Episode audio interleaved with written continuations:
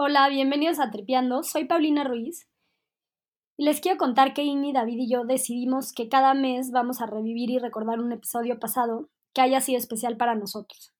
A mí me tocó esta semana y escogí el episodio de Segundas Oportunidades con Saskia Niño de Rivera, fundadora de Reinserta.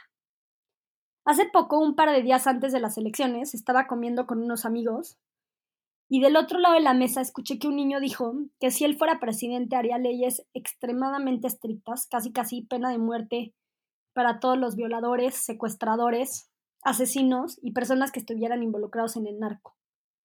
Primero que nada agradecí que no fuera presidente, pero enseguida se me vino a la mente mi conversación con Saskia de hace unos meses. Probablemente antes de investigar sobre Reinserta y tener esta conversación con ella, pensaba parecido al niño del otro lado de la mesa.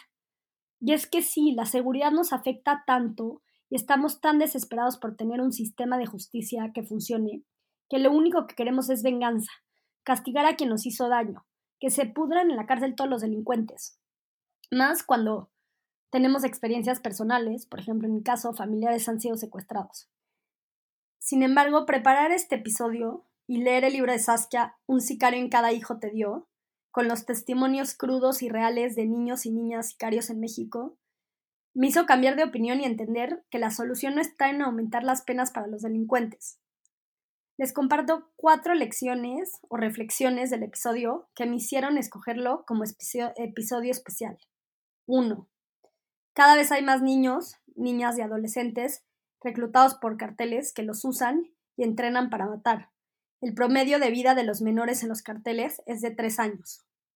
2. Es fundamental entender las historias de los que están cometiendo los delitos en nuestro país. La marginación social, la falta de oportunidades y educación, la vulneración de los derechos humanos a una corta edad y el desarrollo en ámbitos violentos, desafortunadamente en la mayoría de los casos, son la causa de por qué se involucran. 3. No se trata de crear leyes, sino de aplicar las leyes. México es el país de las políticas públicas. El problema del combate a la delincuencia se explica por la impunidad y la ausencia del Estado de Derecho, más que por reformar las leyes que incrementen las sanciones a los delincuentes. Aumentar las penas para los niños y adolescentes no es la solución para que disminuya la violencia y dejen de involucrarse con los narcos. Por último, en México nos falta hablar de paz. Seguimos hablando de la lucha contra el narcotráfico. El concepto de cómo se construye la paz es muy distinto a cómo se combate la delincuencia la compasión y empatía por los más vulnerables, y el regresar a la humanidad en las cárceles es la clave para reconstruir la seguridad en México. Espero disfruten mucho nuestra conversación.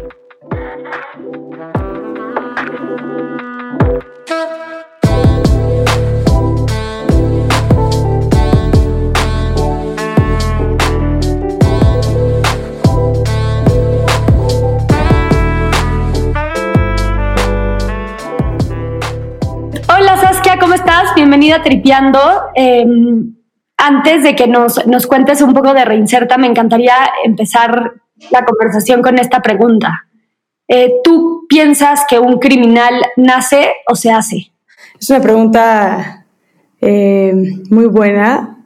Es una pregunta que genera mucha duda en muchas personas. Este, a ver, creo que el 99%, a ver, no creo, está comprobado que el 99% de los criminales se hacen en factores de riesgo a lo largo del desarrollo de su vida, que tiene que ver con ciertas cuestiones en materia de marginación, ciertas cuestiones en cuestiones de violencia, acceso a, ámbitos criminógenos este, y, y, muchas cuestiones quizá que tengan que ver con trauma, eh, necesidades económicas tal vez, pero también hay el 1% de la población que nace con la patología de ser un psicópata.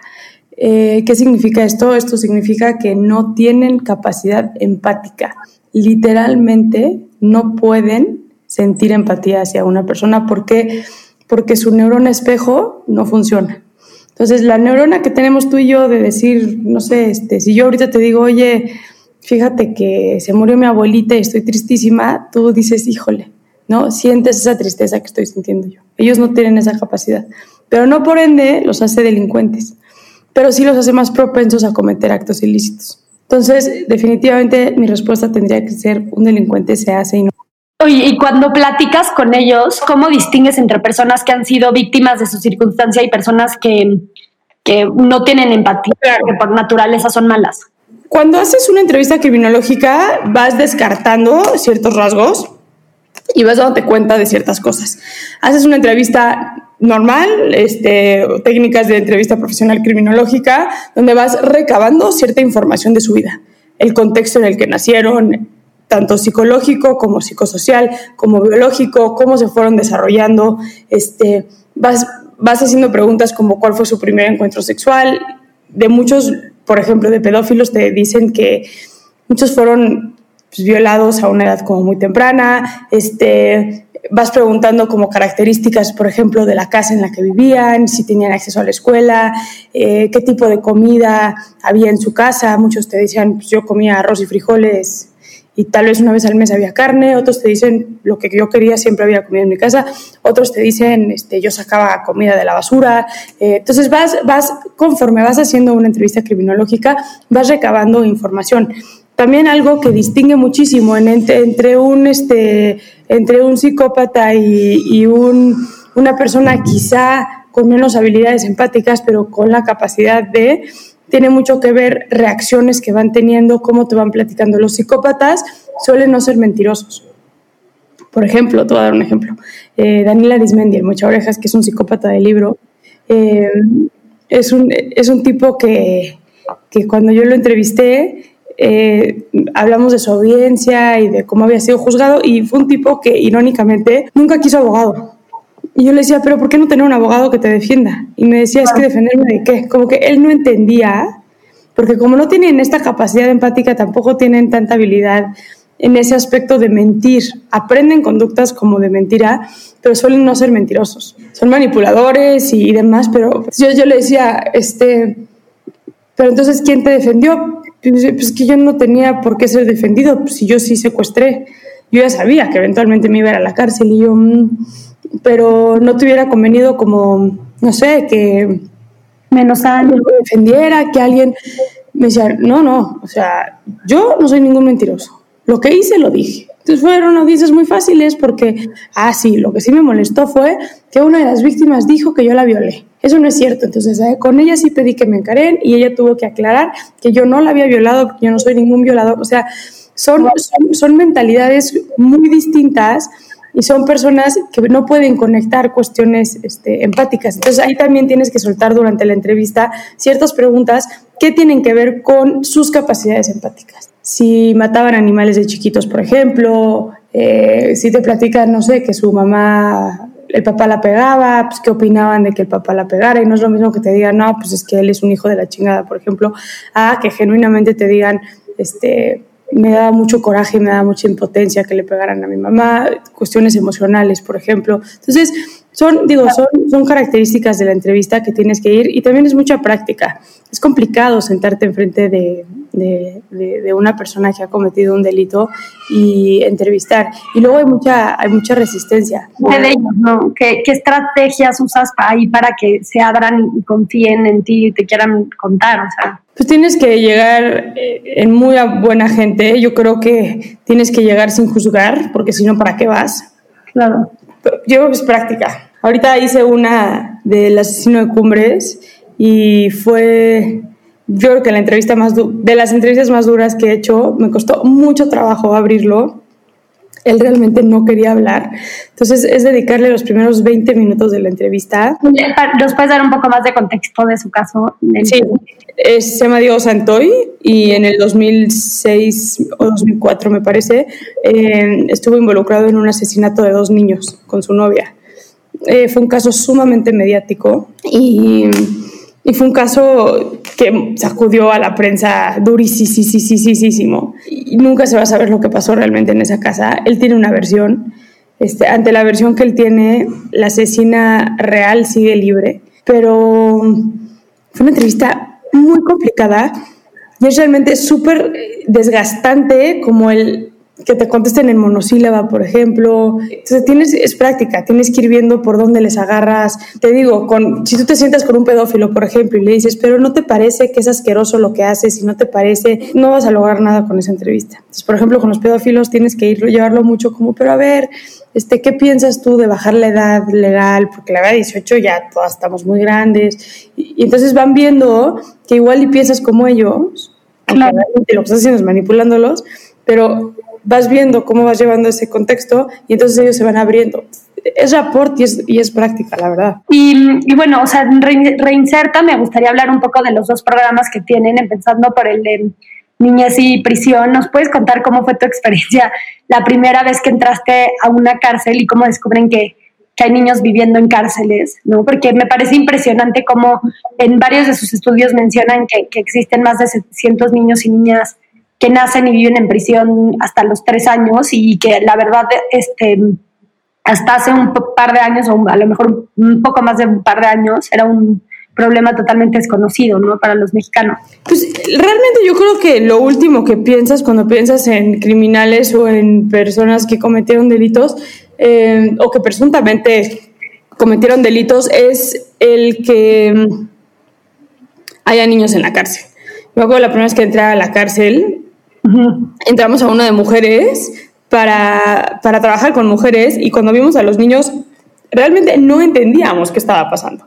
Era como que raro, porque hay tantos niños, aparte eran como 100, 120 en ese penal. No, no, no. Y fue como que cosa más rara que estos niños estén aquí, no, no estoy entendiendo nada. Eh, o sea, una cosa como muy rara y la directora no entendía que nosotros no entendíamos.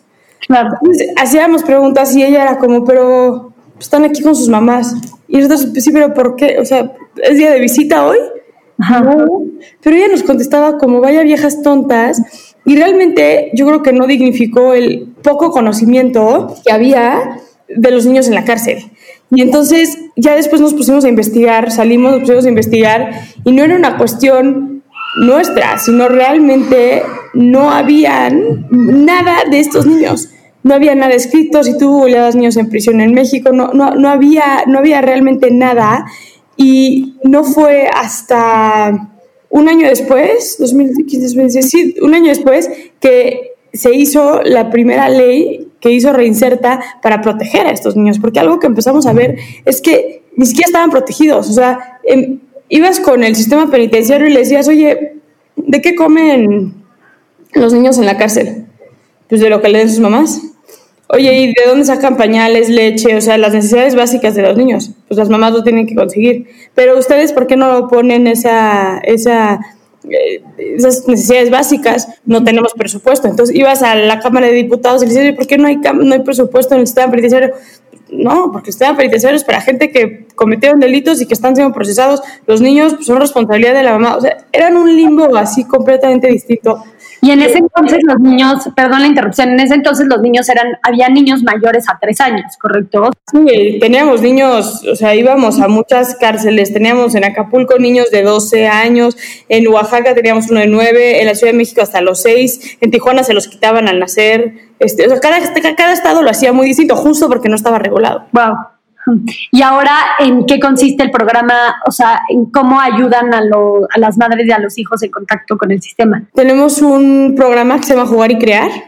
Es un programa que hicimos de la mano de Adriana Villarreal, la fundadora de Trepsi, que medimos e hicimos todo un proyecto como muy dirigido hacia las necesidades que tiene un niño que está en reclusión.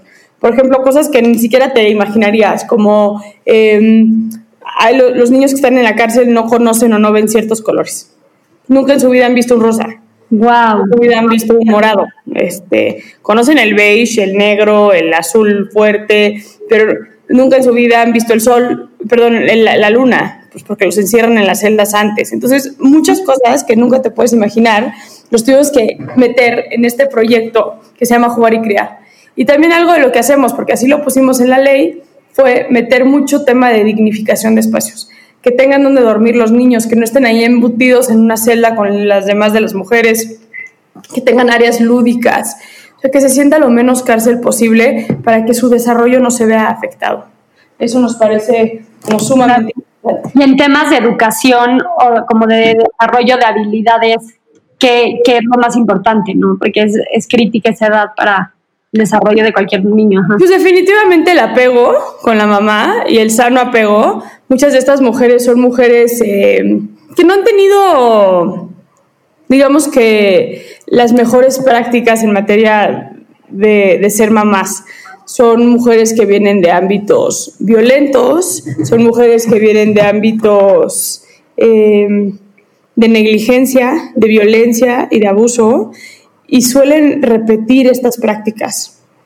Y eso es sumamente peligroso porque si hay violencia en la primera infancia, las posibilidades de que exista trauma a lo largo de tu desarrollo te hace más propenso, digamos, a ciertas conductas. Y es algo que nosotros en nuestro programa de Jugar y Crear tratamos de hacer muchísimo, como el, el decir, ¿cómo te damos herramientas distintas para que tú puedas cambiar ciertas cosas que te pasaron a ti? ¿no? Porque luego hablas mucho con las mujeres, las mamás en prisión, y te hablan de un papá violento, te hablan de un papá eh, abusador, de una mamá negligente, de un barrio, de un tío abusador sexual, eh, y luego ellas practican las mismas conductas con sus hijos. Y te das cuenta que el tema de la maternidad especialmente también es un tema que aprendimos. Yo soy mamá, yo hoy estoy segura que las capacidades y las habilidades que tengo como mamá tienen que ver con lo que yo vi en mi casa. Claro, con mi propia mamá. Si ahorita me dicen, es que la forma en la que lo haces está mal y lo tienes que hacer de manera distinta, quizá también por mi educación tengo acceso a herramientas educativas distintas pero realmente es muy complicado cambiar una conducta. No, totalmente. Y bueno, pues además de este programa que tienen con los niños y con, y con las mamás, trabajan muchísimo con, con adolescentes y apoyan a jóvenes que, que, están en conflicto con la ley en el proceso de reinserción a la sociedad, ¿no? ¿Nos puedes contar por primero por qué centrarse en adolescentes? Aparte de que es un tema de derechos humanos, eh, que creo que es súper importante, eh, la pena máxima en México de un adolescente en conflicto con la ley es de 5 años. No importa el delito que hayas cometido, lo más que te van a dar son 5 años. Punto. Y eso eh, hace que cualquier adolescente vaya a salir y que tenga todavía una segunda oportunidad. Para nosotros es muy importante que nos enfoquemos. Y luego, si nos adentramos un poco más, algo que hemos visto con los adolescentes en conflicto con la ley es que son chavos que han vivido mucha mucha negligencia a lo largo de su desarrollo. Son niños que entran y salen de cárceles porque los tutores o los papás están en la cárcel, son niños que viven en situaciones de marginación, son niños que no han tenido acceso a la educación, son niños que viven en situaciones de pobreza, eh, viven en situación donde se ha normalizado la criminalidad, eh, muchos factores donde en Reinserta estamos convencidos que hay una corresponsabilidad social absoluta en el generar oportunidades o no generar oportunidades para estos chavos. Si tú tienes un niño que a los ocho años agarró una pistola porque eso es lo que vio y eso es lo que aprendió y eso es lo que se le enseñó, tú no le puedes llamar a ese niño un criminal. Es una sociedad que ha fallado en proteger a su niñez.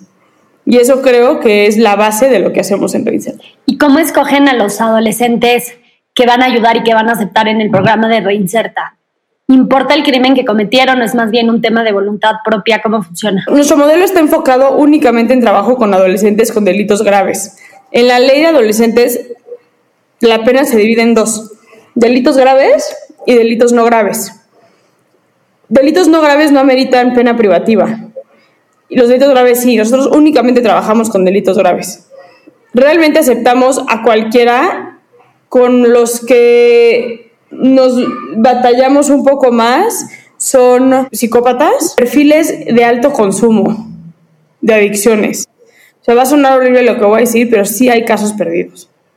Sí hay casos que son sumamente complicados que, que, que, rescatemos. Y mucho tiene que ver por el consumo de drogas y el daño que las drogas le hacen a tu cerebro cuando te estás desarrollando. Saskia, y ahora que mencionas estos casos tan complejos donde ya se vuelve prácticamente imposible apoyarlos y como dices, son casos perdidos.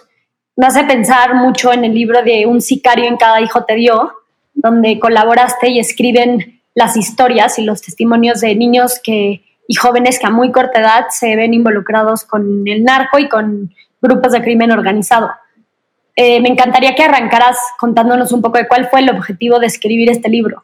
Mira, justo el objetivo con el que hicieron este libro es, desde que empezamos a trabajar en comunidades de internamiento con adolescentes, empezamos a ver el aumento de casos de niños que ya estaban activamente formando parte de los grupos delictivos. Ya, te lo dicen abiertamente, yo pertenezco a el cartel de Jalisco, yo pertenezco a el cartel, al cartel tal. Y eso es peligrosísimo, porque cada vez lo empezamos a ver más. Entonces, entre Mercedes Castañeda y yo siempre fue como, ¿qué hacemos para darle voz a estos niños? Para que la gente entienda el nivel de problemática en la cual estamos metidos. Cuando me buscaron de Penguin Random House para escribir un libro, automáticamente dije, tiene que ser de esto, porque la realidad es que necesitamos ser un vehículo para contar las historias de estas personas. Me parece súper interesante cómo al principio del libro, pues, plantean como dos cuestionamientos fundamentales. El primero es quién comete los delitos, o sea, lo importante es entender quién está cometiendo los delitos ahorita en México y cómo se ha modificado el perfil, la edad y, bueno, hasta el género de estas personas a través de los años, ¿no? Y creo que justo pues empiezan ahí, arrancan diciendo hay más niños y más mujeres involucrados en el crimen organizado. ¿Por qué? O sea, ¿nos puedes dar los puntos de por qué se pasó esto? Pues porque yo, yo creo que la delincuencia, a ver, en género creo que es un tema de equidad de género. Eh, antes la mujer se quedaba en casa y quien iba y traía el alimento era el hombre. Entonces, pues quien tenía más posibilidades de cometer un delito era, era el hombre. Ahorita tienes más mamás solteras, tienes, ¿no? hay, hay, más equidad de género, ya no, ya, ya no la mujer se queda en casa. Lo cual pone en una situación de igualdad de circunstancias y que la mujer salga y cometa un delito. Y se ve, ya, ya cada vez más tenemos más mujeres sicarias, cada vez más tenemos más este, eh, mujeres que mueven droga de un punto al otro voluntariamente y porque quieren. ¿eh? O sea, también hay temas forzados, pero también este, las mujeres le entran al quite de la delincuencia al paralelo que un hombre. Este, o sea, no, no hay más capacidad de violencia en el hombre que en el de la mujer.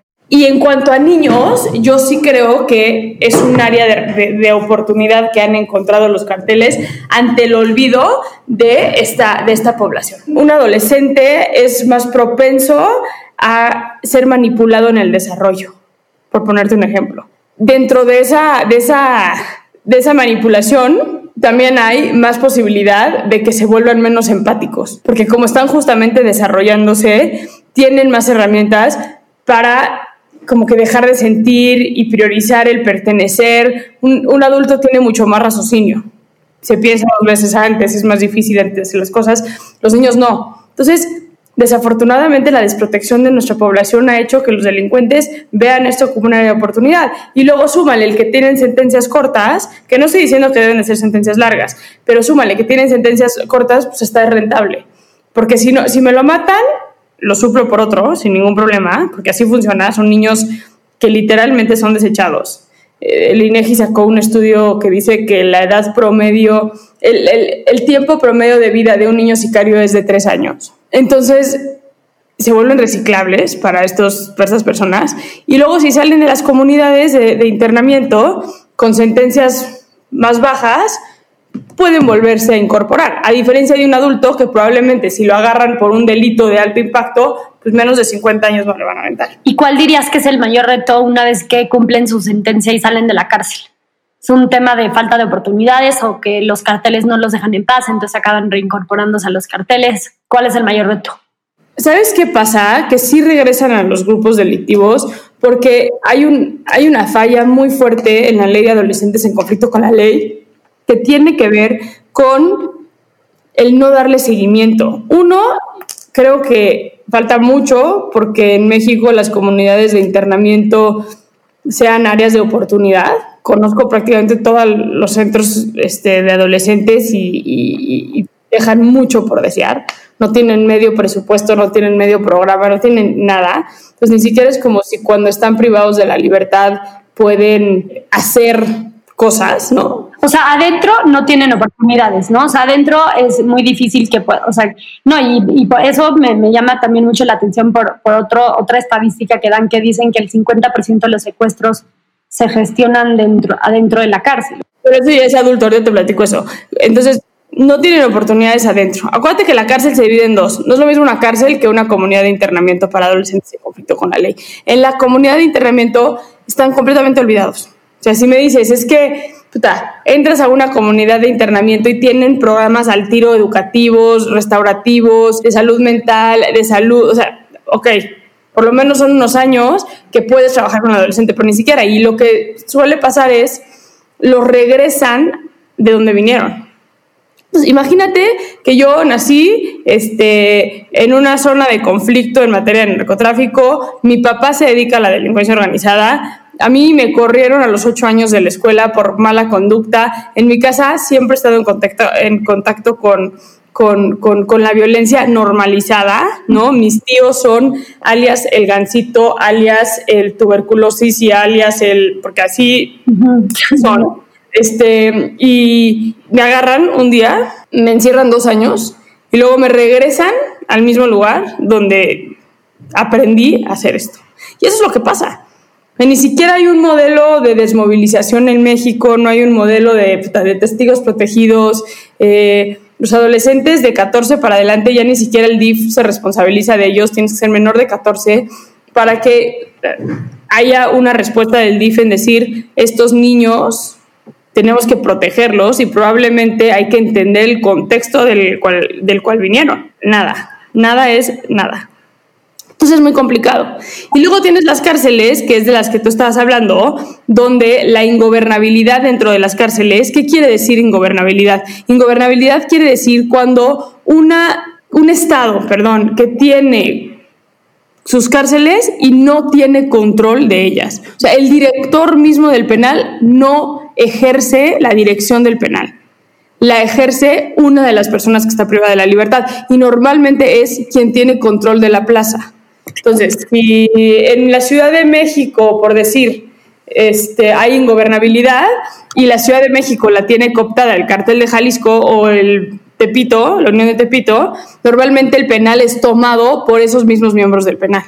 Y ellos son quien mandan. En Reinserta hemos tenido experiencias durísimas adentro de la cárcel en materia de autogobierno, pero de tener que pedirle permiso a los internos para entrar, eh, internos, o sea, que el jefe nos pida que nos vayamos. A mí en Zacatecas me recibieron con un AK-47, un interno para entrar al penal. O sea, el interno tenía control de la puerta de quién entraba y quién salía del penal. O sea, es realmente impresionante. Entonces, ¿qué pasa? Con estas cárceles se vuelven plazas delictivas se gestionan delitos. Extorsión, el 75% de las extorsiones en el país vienen de dentro de las cárceles. Se calcula que el 50% de las personas, perdón, de los secuestros en México, uno o más miembros de la banda están operando desde adentro de la cárcel. Entonces, es, es, es un tema es un tema complicado. Pero entonces, ¿cómo, o sea, ¿cómo se puede atacar el problema desde la raíz? ¿no? O sea, porque entiendo que, como mencionan en el libro, o sea, el problema es más, se explica más por la impunidad y la ausencia de Estado de Derecho que por reformar la ley y cambiar nuestras políticas públicas y aumentar las sanciones a los delincuentes, ¿no? Porque tampoco el aumentarle a los, a los adolescentes sentencias. No, a los adolescentes tenemos que proteger. es un tema de protección y de derechos de la infancia, ni siquiera es un tema de castigo. Creo que es importante. A ver, México es el país de las políticas públicas. Se generan políticas públicas y la misma corrupción e impunidad del sistema no te permite aplicarlas. Yo creo que el reto no está en la creación de las políticas públicas, sino en aplicar las políticas públicas. La ley determina los programas sociales que tienen que haber adentro de las cárceles. La cosa es que no hay presupuesto, se roban el presupuesto, este, canalizan el presupuesto de manera errónea. Entonces no está el problema en la, en la, política pública. Pero sí creo que en el concepto generalizado de la protección de la niñez es importante al momento de implementar y de aplicar las políticas públicas. Eso es súper, súper, súper importante. Claro. Entonces, creo, creo que, no es un tema eh, de hacer más leyes. Creo que la ley de adolescentes puede tener algunas modificaciones, sin duda alguna, pero, por ejemplo, el programa de testigos protegidos. El programa de testigos protegidos ya está estipulado en la ley. ¿Dónde está el programa de testigos protegidos? No existe, ¿sabes? Entonces creo que también es una manera de, no cómo creamos, pero cómo implementamos. No, totalmente de acuerdo con que el reto está en la implementación de las leyes más que en la creación, ¿no? ¿Y, y cuál es el papel de la sociedad civil en todo esto? O sea, ¿cuál es nuestra responsabilidad y qué tanto podemos aportar para solucionar el problema? Lo primero que tenemos que entender es que nos tiene que importar. Desafortunadamente todavía la sociedad está como muy aferrada a este concepto y a esta idea de a mí me da igual lo que pasa en la cárcel. A mí me vale. Si viven bien, si viven, me, me da igual. Y no dimensionamos que esa indiferencia es el motor de los obstáculos principales para la construcción de un México en paz. Si tú no tienes un sistema de justicia que funciona, no hay manera que puedas construir la paz en un país. Y esa indiferencia social hace que las autoridades se beneficien de esa indiferencia y digan, si a la ciudadanía le da igual, voy a hacer leyes idiotas como el aumentar penas, que no ayuda para nada, y voy a ganar votos, pero voy a generar un problema más grande en el sistema penitenciario. Tenemos que dejar de actuar desde la venganza, tenemos que dejar de actuar desde la represalia del odio y del enojo que sentimos. ¿Somos un México dolido? Claro que somos un México dolido. Somos un México con cifras de violencia como nunca antes hemos visto. La gente está aterrada, la gente tiene miedo. Tienes que pensar en cosas básicas como el subirte al transporte público, dónde te vas a esconder el dinero porque las posibilidades de que se suban al, transporte y te asalten son altísimas. Si eres una mujer en México, tienes que pensarte dos veces si estás a las 12 de la noche en la calle antes de tomar un taxi. ¿Por qué? Y no te lo piensas porque dices, ay, me da flojera. Te lo piensas porque me pueden violar o me pueden matar. Si eres un empresario que le va bien económicamente en México, tienes que pensarte dos veces si te puedes comprar el coche que quieres. Y no porque quieras gastar esa cantidad de dinero en ese coche o no, sino porque las posibilidades de que te vean y digan ese güey secuestrable son altísimas. Y eso es súper cansado, súper cansado. Y nos, nos tiene en un estado de alerta constante. Y ese estado de alerta constante hace que sea prácticamente imposible que podamos ver más allá del odio y el enojo por el cual estamos en ese estado de alerta. ¿Me explico? Pues sí, o sea, totalmente de acuerdo que la indiferencia Em, y el cansancio y las pocas ganas de, meternos a ver lo que pasa en nuestras cárceles y resolver el problema de fondo, pues hace que, que realmente no mejore la situación. Pero también si lo vemos desde la perspectiva de una persona que ya fue víctima de un delito o que alguien muy cercano a ellos, familiar, lo que sea, eh, fue víctima del delito, pues está más difícil que empatice con, con el criminal y, y pues que dé segundas oportunidades y que se involucre a solucionar este, un tema que ya le causó tanto dolor. Justo, mira, yo creo que los procesos de duelo son procesos. El quedarte en el proceso del enojo, pues es parte del proceso, pero si te quedas ahí, pues, pues hay pros y hay contras, ¿no? Yo estoy convencida que por más que tú seas víctima de un delito, si tu enojo y tu, y tu necesidad de venganza está generando el que tú permites inconscientemente que haya más personas viviendo en el mismo. Te voy a dar un ejemplo. Una vez me tocó sentarme con una mamá de una niña asesinada. Y estaba muy enojada porque el asesino de su hija estaba en nuestro programa de reinserción. Y ella lo único que quería era que lo dejáramos de ayudar. Estábamos ayudando con temas de educación. Y lo único que quería era que lo dejáramos de ayudar. Y entonces al final le dije, Diana, Dame una buena razón por la cual le tengo que quitar la beca a este niño. Una. Si me la das, una razón que a ti te haga estar más en paz, te lo prometo que se la quito. Porque no me puedo imaginar el duelo y el dolor por el que estás pasando. Yo soy mamá. Me muero si mañana le pasa algo a mi hija. Dame una razón. Es que no se la merece, sin duda. Pero ¿cómo el que no se la merece sea una razón para o sea, que estés mejor tú? es que no debería de tener un lápiz en la mano, debería de estar castigado, debería... Va a salir, así lo, lo, implican las leyes. Pero está en nosotros el que ese niño salga y no existamos más mamás como tú. Y si eso implica que a este niño se le abran oportunidades, mejor que se le abran oportunidades, que lo segreguemos como sociedad y entonces agarre otra pistola y se eche a alguien más. Porque no tenemos un problema, tenemos dos o tres, o cuatro, o cinco. Y creo que es el pensamiento colectivo y no el pensamiento individualista. Que el, pensamiento individualista viene a raíz del miedo a la sobrevivencia. Si el Estado no está garantizando, tú eres del ITAM, te los leíste todos, el contrato social. Si el Estado no está garantizando la seguridad y el bienestar social, no hay manera que la sociedad pueda responder en materia colectiva. Y eso es lo que está pasando en México las víctimas no encuentran justicia y por ende no les puedes exigir que piensen en justicia. Porque nadie les está garantizando la justicia de lo que ellos vivieron. Entiendo perfectamente por qué los sobrevivientes y las sobrevivientes les cuesta trabajo pensar de manera colectiva, pero sí estoy convencida que si no pensamos de manera colectiva va a ser muy difícil que, reconstruyamos el tejido social.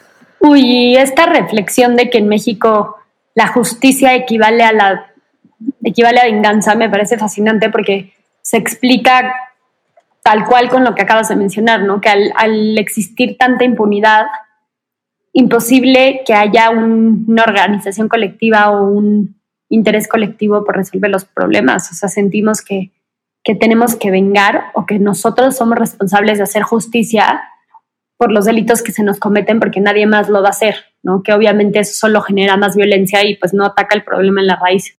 Oye, ¿y qué podemos aprender de países como Colombia en temas de seguridad y de su lucha contra el crimen organizado?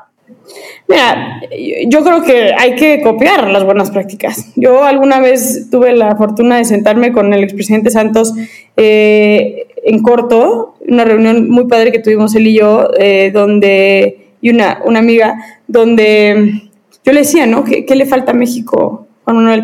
Y me decía, ¿sabes que Les falta hablar de paz. Siguen hablando del combate contra la delincuencia, siguen hablando de guerra, siguen hablando, tienen que hablar de la construcción de paz. El concepto de cómo se construye la paz es muy distinto a cómo se combate la delincuencia. Estamos hablando de idiomas completamente distintos. Y creo que hay que, hay que implementar buenas prácticas. Colombia tiene un modelo de desmovilización de la guerrilla brutal. Que no sé por qué aquí en México no lo hemos ni siquiera planteado. Me encantó su consejo de que hablemos de construcción de paz en vez de la guerra contra el narcotráfico y combatir el crimen organizado. Y creo que está muy relacionado a cómo hemos igual normalizado la violencia en México, ¿no? No nada más porque la vivimos mucho más de cerca que hace 50 años, pero porque pareciera que queremos que el narco sea parte de nuestra cultura fuerza. Entonces ya la mayoría de las series que producimos son de narcos y eso es peligrosísimo porque, se ha vuelto hasta un tema aspiracional, ¿no? Como lo mencionas en alguno de los testimonios em, de tu libro. Entonces, ¿cómo podemos igual desnormalizar la violencia y cuáles serían los primeros pasos? Pues yo creo que en la construcción de paz, este, justo la construcción de paz también implica, yo últimamente estoy por sacar un documental que tiene que ver con entrevistas en prisión y algo con lo cual he platicado mucho con los productores es cómo construimos contenido que no sume a la idealización criminal en nuestro país. También tiene que ver cómo actúo yo desde lo individual. Si tengo una empresa, cómo desde mi empresa soy más responsable, cómo desde mi empresa pienso de manera colectiva ante el bien.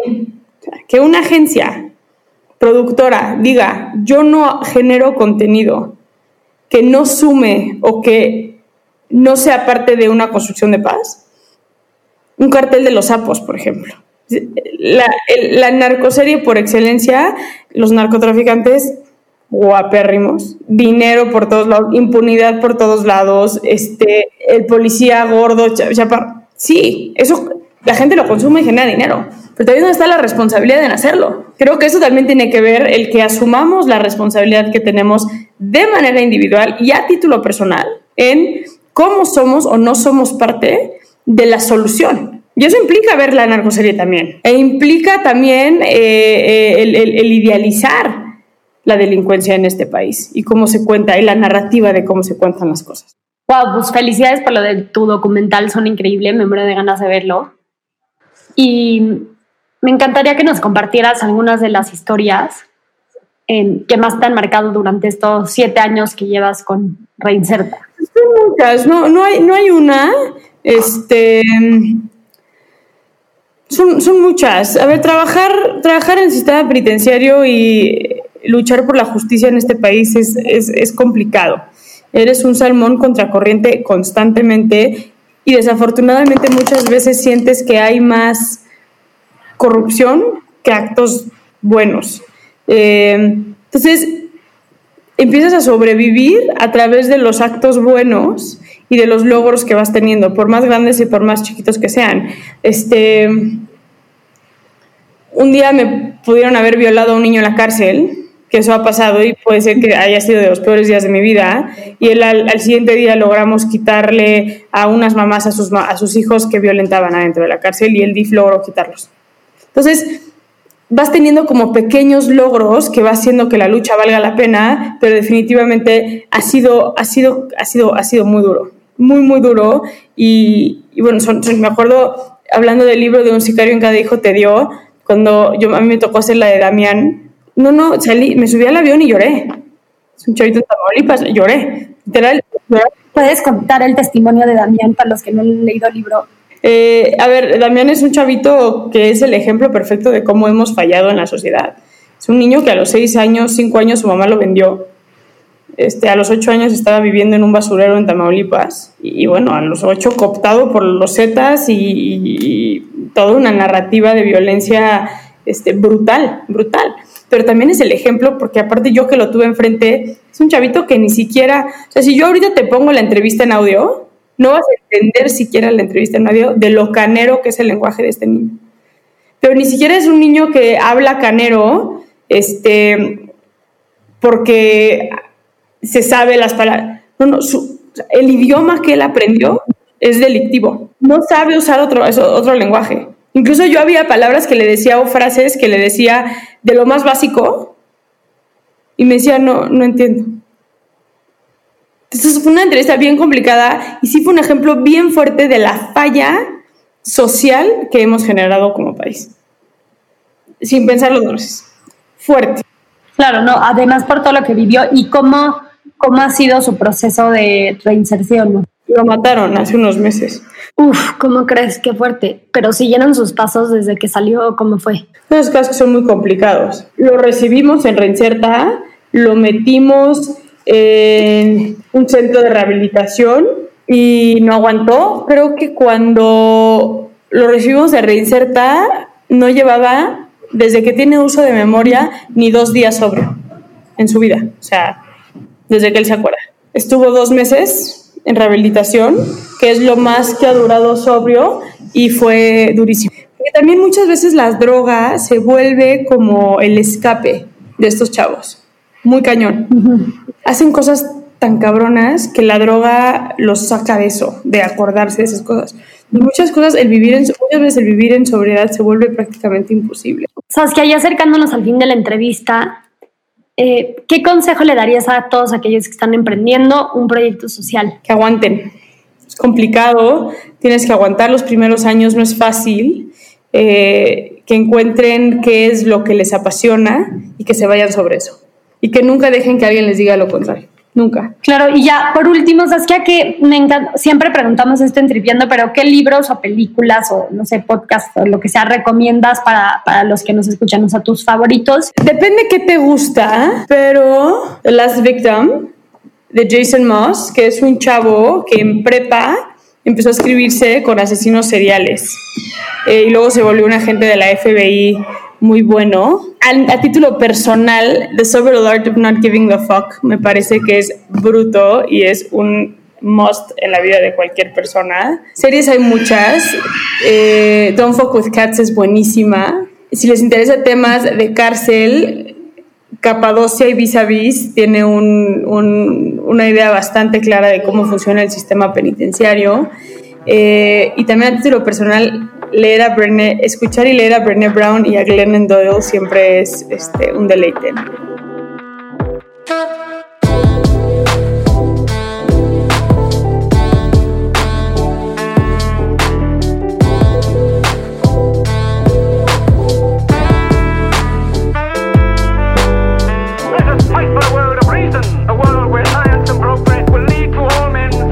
we crystallize imagination. I have my mind. The mind needs books like a sword needs a weapon. Artificial intelligence could spell the end of the human race.